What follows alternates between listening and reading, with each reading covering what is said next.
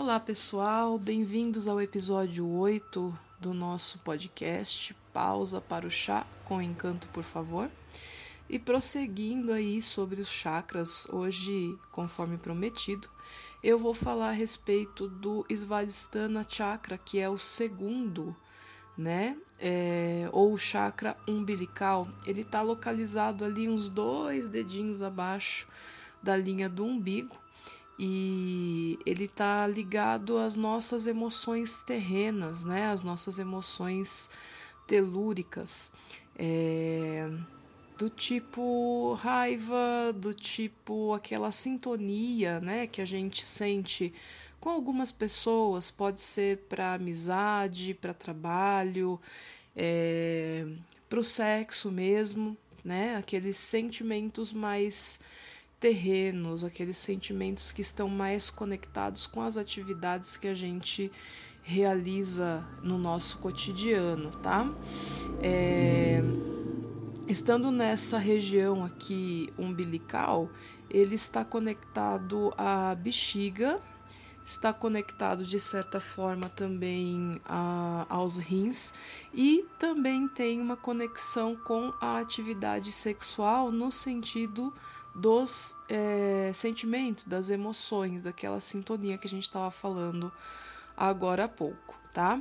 É, as pessoas que geralmente têm dificuldade em tomar água, é, enfim, em lidar com a água no geral, é, geralmente também tem dificuldades em lidar com as emoções. A pessoa que evita a água normalmente é tende a ser insensível ou tem muita, muita dificuldade, muitos medos de enfrentar uh, as próprias emoções.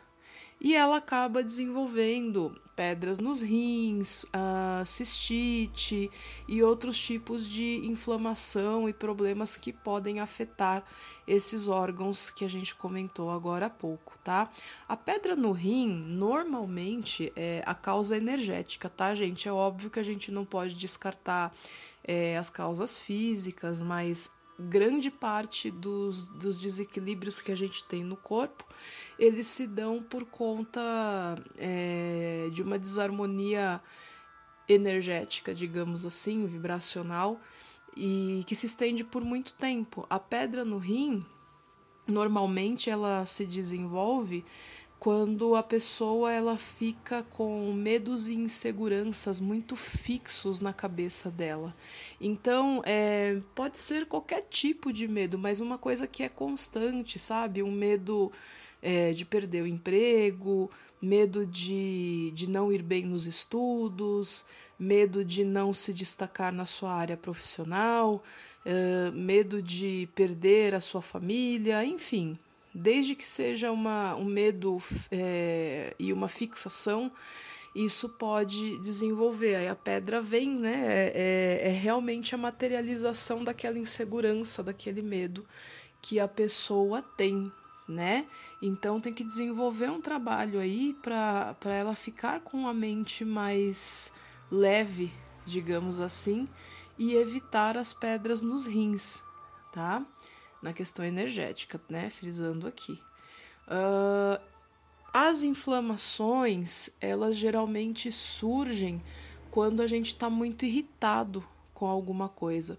Então, quando a gente sobrecarrega as nossas emoções com irritação, a gente tende a desenvolver a cistite, no caso aí do, do chakra umbilical, é, inflamações na bexiga de outras ordens também, e tudo que está relacionado ao sistema excretor da urina. É sempre recomendado as pessoas que têm é, pedra nos rins, têm cistite constantemente, tomar muita água. Né? Hoje em dia a gente tem até aplicativos para você lembrar de tomar água.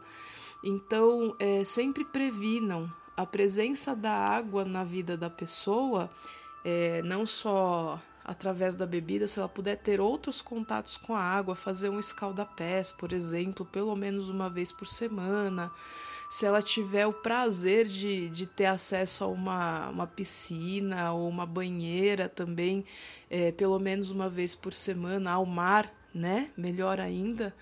Isso também colabora bastante para você conseguir equilibrar as suas emoções e evitar muitos problemas de saúde por causa dessa desordem, tá? Então, muita água é, para quem tem dificuldade em equilibrar as emoções, eu recomendo um chazinho aí também de erva cidreira.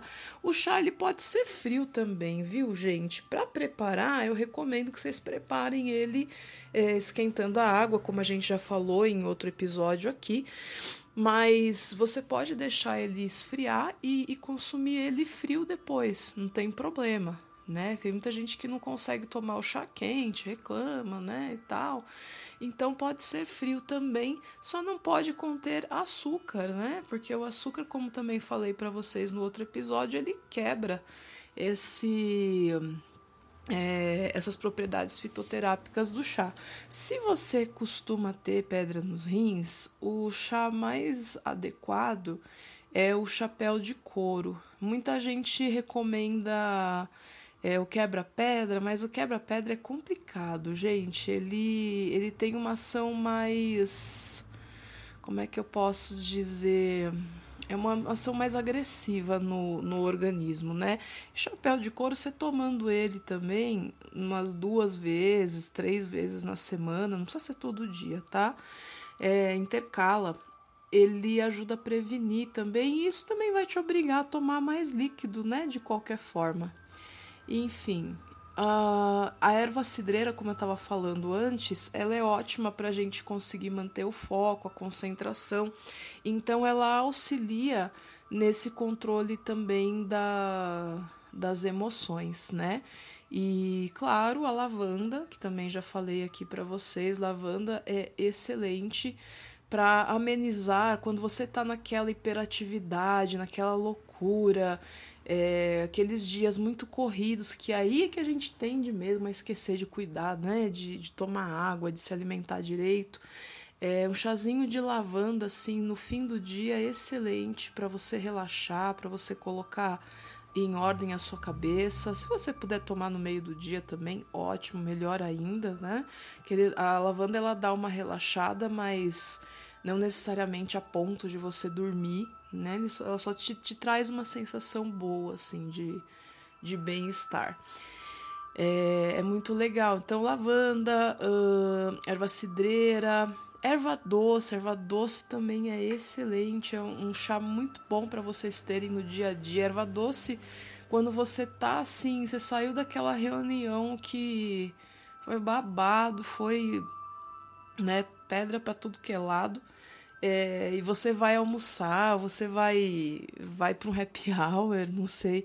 Se você puder tomar o chazinho de erva doce antes, melhor, viu? Que ele dá uma acalmada também na, na parte dos, dos pensamentos, né? Ele ajuda a gente a, a não engolir sapo, é, a digerir melhor algumas coisas que a gente não consegue mudar. Então, eu já dei, ó, aqui nesse podcast já dei várias dicas de chá para vocês, tá? Bom, com relação ao equilíbrio geral do Svadhisthana Chakra, é, nós podemos usar as pedras alaranjadas. Eu, particularmente, gosto muito da, de uma pedra chamada cornalina, que é bem laranjinha e super fácil, baratinha de encontrar. É, vocês usam ela na região ali do abaixo do umbigo mesmo, então tem que ser num bolso de uma calça ou alguma coisa assim, tá? É, e tem também a calcita laranja. A calcita laranja, é, ela, tá, ela traz clareza de pensamentos, ou seja, ela, ela permite que a gente organize melhor as ideias antes de transmiti-las. Também é uma pedra recomendada para quem faz muito uso da expressão, para quem vende, para quem dá aula, para quem de alguma forma se apresenta né, ao público. É, então ela é um ótimo talismã, mas para ser usado ali naquela região mesmo, né? E ajuda a equilibrar o nosso segundo chakra, certo? É, você também pode fazer o elixir com a pedra, é, eu acho que eu vou fazer um podcast só de elixir também, mas basicamente é você comprar a pedra rolada, não pode ser a pedra bruta, né? Para não correr é, riscos dos grânulos se soltarem e ir diretamente para o seu organismo. Vai lavar ela muito bem na água corrente. É, pegar um recipiente de vidro, uma jarra, por exemplo, uma garrafa. Aí você vai colocar a pedrinha lá dentro vai preencher essa garrafa ou jarra com água potável, vai esperar um período de 24 horas e aí você pode começar a tomar daquela água que ela já está com as moléculas impregnadas na vibração da pedra, tá? É, e você pode usar para fazer essa água para fazer teu chá, fazer suas refeições, tudo isso ajuda muito. Para quem tem problema aí de graves, de pedras nos rins, é, inflamações, como estava falando, é um ótimo complemento aí para o tratamento de vocês. Nunca pare um tratamento médico que você já está fazendo. As terapias naturais elas servem para ou prevenção ou para complemento, para dar mais qualidade de vida ou para auxiliar, né, acelerar a recuperação da pessoa, tá? Quem, quem pode tirar de você um remédio ou um outro tratamento é o profissional que prescreveu, tá certo? Uh, é isso, gente. Continuem aqui acompanhando o podcast. Quero saber o que, que vocês estão achando. Pode mandar mensagem, pode comentar. É, acompanhem também lá o Facebook, o Instagram. Estou bem presente lá no, no Instagram, que é o Liseu Haas. É, no Face, se você me procurar, a página profissional tá como Liseu Haas, terapeuta bruxa e runemal. Só tem eu também de Liseu Haas, né? Liseu Haas Oliveira. É, tem o Twitter, tem o YouTube. Aliás, no canal do YouTube a gente tá lá agora, a partir do mês de junho, já tem a, a dica, né? Os conselhos do oráculo rúnico para os signos no mês de junho. Então, dá uma olhadinha lá no canal, entra no YouTube, procura Liseu Raso Oliveira, que vocês vão encontrar também. É, tenham uma ótima semana. E é isso, eu vou, vou procurar mandar o podcast às segundas-feiras de novo. É que tá super corrido, tô precisando ajustar a minha agenda com algumas atividades, mas aos pouquinhos a gente vai, vai se se ajustando, né? Como diria um amigo meu, cronograma é só para você saber o quanto você saiu fora dele, porque cumprir realmente é bem difícil, mas fazemos votos para para que ele se cumpra de uma forma mais organizada, logo menos, tá bom? Grande abraço para vocês. Se vocês tiverem sugestões também de assuntos aqui para o podcast, se vocês quiserem comentar a experiência de vocês aí, pegando as dicas dos chás, das pedras, etc. Vai ser super bacana.